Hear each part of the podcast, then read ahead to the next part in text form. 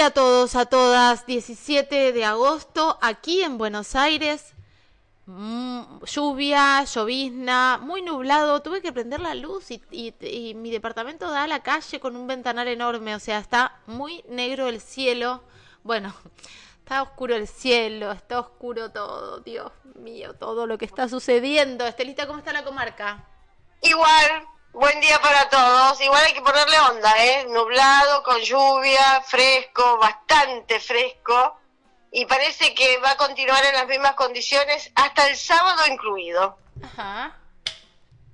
Así que está para eh, planes eh, invernales, para planes este, en ámbitos cerrados. ¿Pensás hacer cucharita? el fin de semana? No, pensaba en la cuestión cultural. Que dice, ¿qué hacemos este fin de semana que va a estar lluvioso, va a estar frío?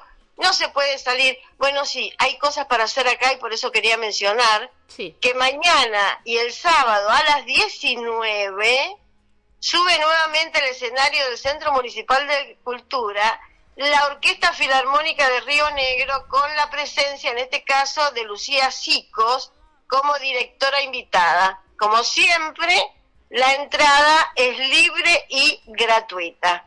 Bueno, Lucía Sico es una mujer con mucha relevancia en la música eh, orquestal, ha ganado el segundo concurso nacional de ópera, eh, ha dirigido eh, compañías en importantes países, en Inglaterra, por ejemplo, también ha estado en la República Checa, en Bulgaria, eh, se desempeñó como directora titular de la Banda Sinfónica de la Ciudad de Buenos Aires y también como directora asistente de la Orquesta Académica del Teatro Colón, entre otras actividades de relevancia. Así es que está eh, para ir a verla este mañana y el sábado, a no perdérsela a partir de las 19, bueno, la Filarmónica lo hemos dicho más de una vez, ¿no?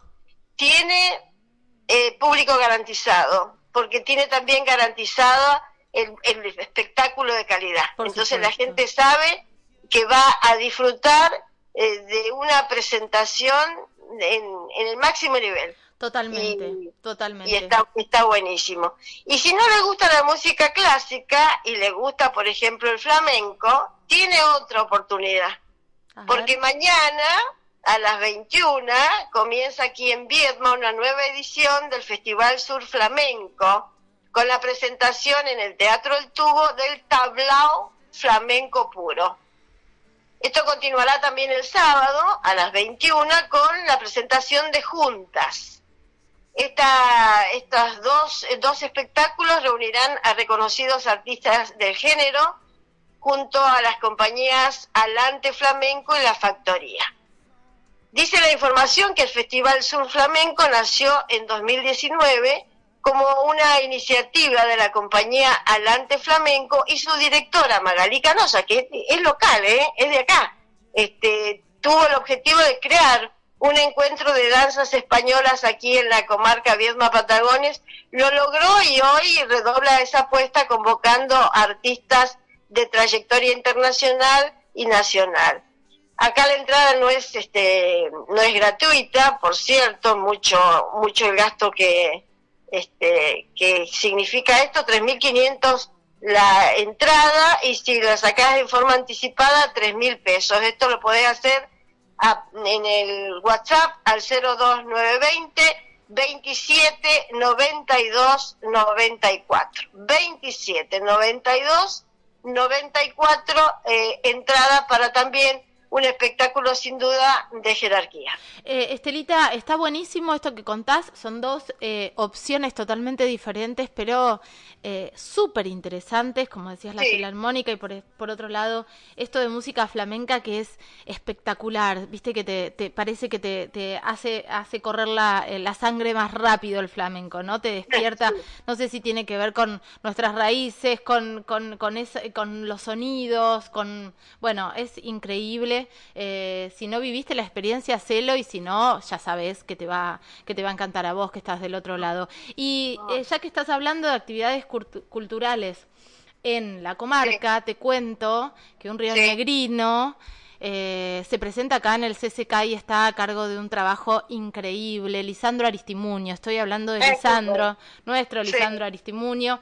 Voy a leer un posteo que hizo porque me parece que en el posteo también habla de, su orgullo y de su eh, amor por este desafío que le propusieron. Hola, quiero contarles una noticia maravillosa que me alegra la música. Eh, que me regala la música, perdón, no leo nada, no me puse las lentes de contacto. Buah. Tengo el honor y el orgullo de haber sido convocado para dirigir, coordinar y presentar dentro del ciclo Discos Esenciales que organiza el Centro Cultural Kirchner, uno de los discos que más me hizo flotar y aprender en la vida. Bocanada del maestro Gustavo Cerati. Será el 20 de agosto, o sea, el domingo, en Buenos Aires, Argentina. Me acompañará una banda de músicos increíbles. Estoy muy feliz y repleto de amor musical. Espero estar a la altura de semejante obra. Amor y pasión sé que no nos faltará. Eh, puso, puso Lisandro, así que las entradas son gratuitas, como todas las actividades que se hacen en el CCK. Hay que ver si quedan, porque en general estas actividades se agotan inmediatamente, pero qué lindo, ¿no? Un Río Negrino haciendo y a cargo del homenaje a Gustavo Cerati en el CCK. Qué bárbaro. Bueno, este Lisandro, hijo de Hugo. Ay, que le eh, mandamos un beso. Lo, lo amo tanto a Hugo. Y Hugo, que es también un hombre de teatro y de la cultura, siempre en esta búsqueda de las raíces, ¿no? De nuestras raíces. Y vos sabés que mm, tiene que ver con algo que también quería compartir, que tiene vinculación a una resolución judicial, pero eh, la importancia de conocer nuestras raíces, ¿no? Que también determina lo que es nuestra identidad. Total. Ni más ni menos que eso. Y esta es justamente la historia que quería traer eh, para compartir de una mujer eh, de Cipoletti que no que no conoció a su abuelo paterno al parecer por razones ajenas a este hombre. Igual logró reconstruir esa parte de su pasado a través del relato y los recuerdos de, su abuela. Así como tantos quedamos y nos quedan grabadas a pesar de los años, los cuentos, las anécdotas, viste que siempre hay que hay reunión familiar, siempre salta alguna anécdota, algún recuerdo que nos une a todos, que lo compartimos y por eso nos genera ternura y nos genera humor y todo esto. Este, siempre la infancia aflora y cuando somos adultos, siempre está presente. En este relato, eh, es un caso de una historia muy profunda de un hombre que ni siquiera llegó a enterarse que fue papá. Hasta el día de su muerte, esa abuela le contó a esta nieta que allá por 1937, cuando ella estaba embarazada, su marido viajó a la zona del Valle Medio, acá en Río Negro, y nunca más regresó. Contó esa abuela que al poco tiempo de quedar embarazada y estar en plena etapa de gestación, supo que su marido había sido víctima de un homicidio en Pomona. Pero por su estado de embarazo, imagínate, en 1937, y por tantas otras circunstancias de la vida, vaya uno a saber cuántas, nunca esa mujer pudo ni recuperar esa historia concretamente, ni por cierto el cuerpo de su marido, ni tampoco el certificado de defunción. Y esa nieta, escuchando el relato de esa abuela con esa historia inconclusa y seguramente atragantada porque nunca pudo cerrar, se propuso conseguir esa partida de defunción para iniciar trámites administrativos que le otorgarían identidad y pertenencia, dice esta información de prensa del Poder Judicial. ¿Y vos sabés que lo logró?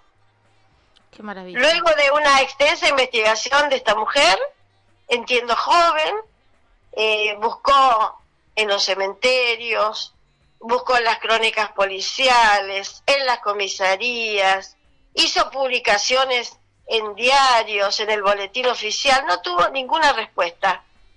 Pero golpeó la puerta de la justicia y la respuesta fue un fallo del Fuero de Familia de Cipoletti, que luego de analizar lo aportado por esta nieta, concluyó en que sería prácticamente imposible encontrar a ese hombre con vida, ya que hoy tendría nada más ni nada menos que unos 124 años.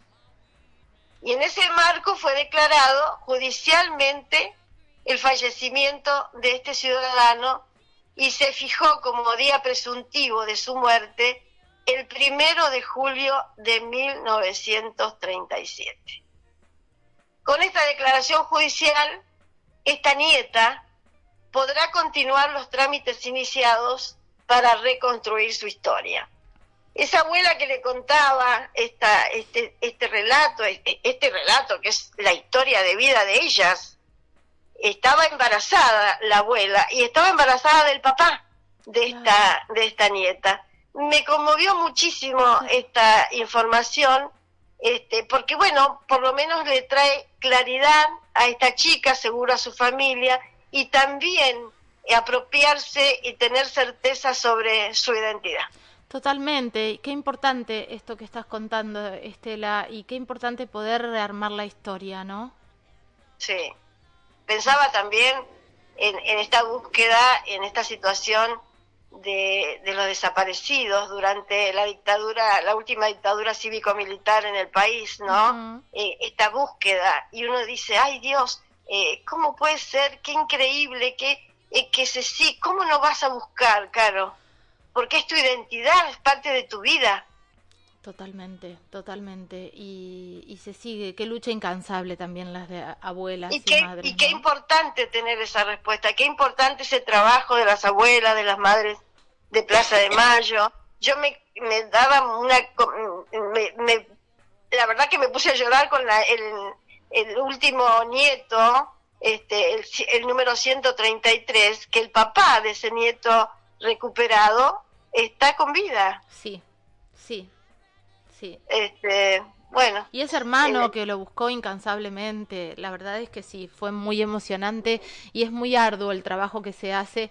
Em, pensemos también que las personas que tienen dudas sobre su identidad, más allá de que estén en este periodo eh, que duró la dictadura, eh, pueden acercarse, porque hay muchísimas personas que bajo esta modalidad, no, de, no de la apropiación en el marco de la dictadura, sino lo que está sucediendo ahora eh, con un montón de, de, cosas que están saliendo a la luz. Mira, en relación a esto, el otro día Celeste Cid eh, posteó un video y yo fui a, a buscarlo después al lugar.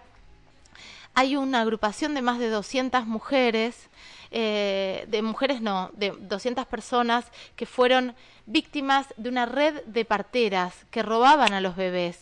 Hay historias escalofriantes. Celeste lo subió el otro día y arrobó a... Mm, a esta gente a ver cómo se llama, eh, después te lo voy a buscar, pero es red de, de, parteras.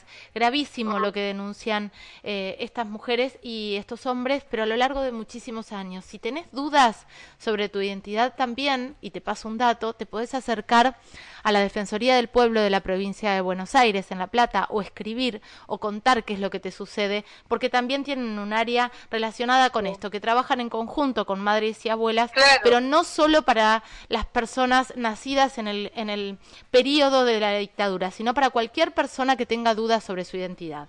Claro, y que tiene el derecho de, tener la información certera. Por supuesto, por supuesto. Qué interesante lo que trajiste, Estela, este tema, ¿no? Sí, me pareció, me pareció una información, este, tengo, eh, eh, esto es de prensa del Poder Judicial, pero me pareció muy interesante y compartirla también justamente por eso, porque nunca se sabe eh, quién te dice que hay alguien que tiene alguna duda eh, y por qué mm, estar con esa incógnita, ¿no?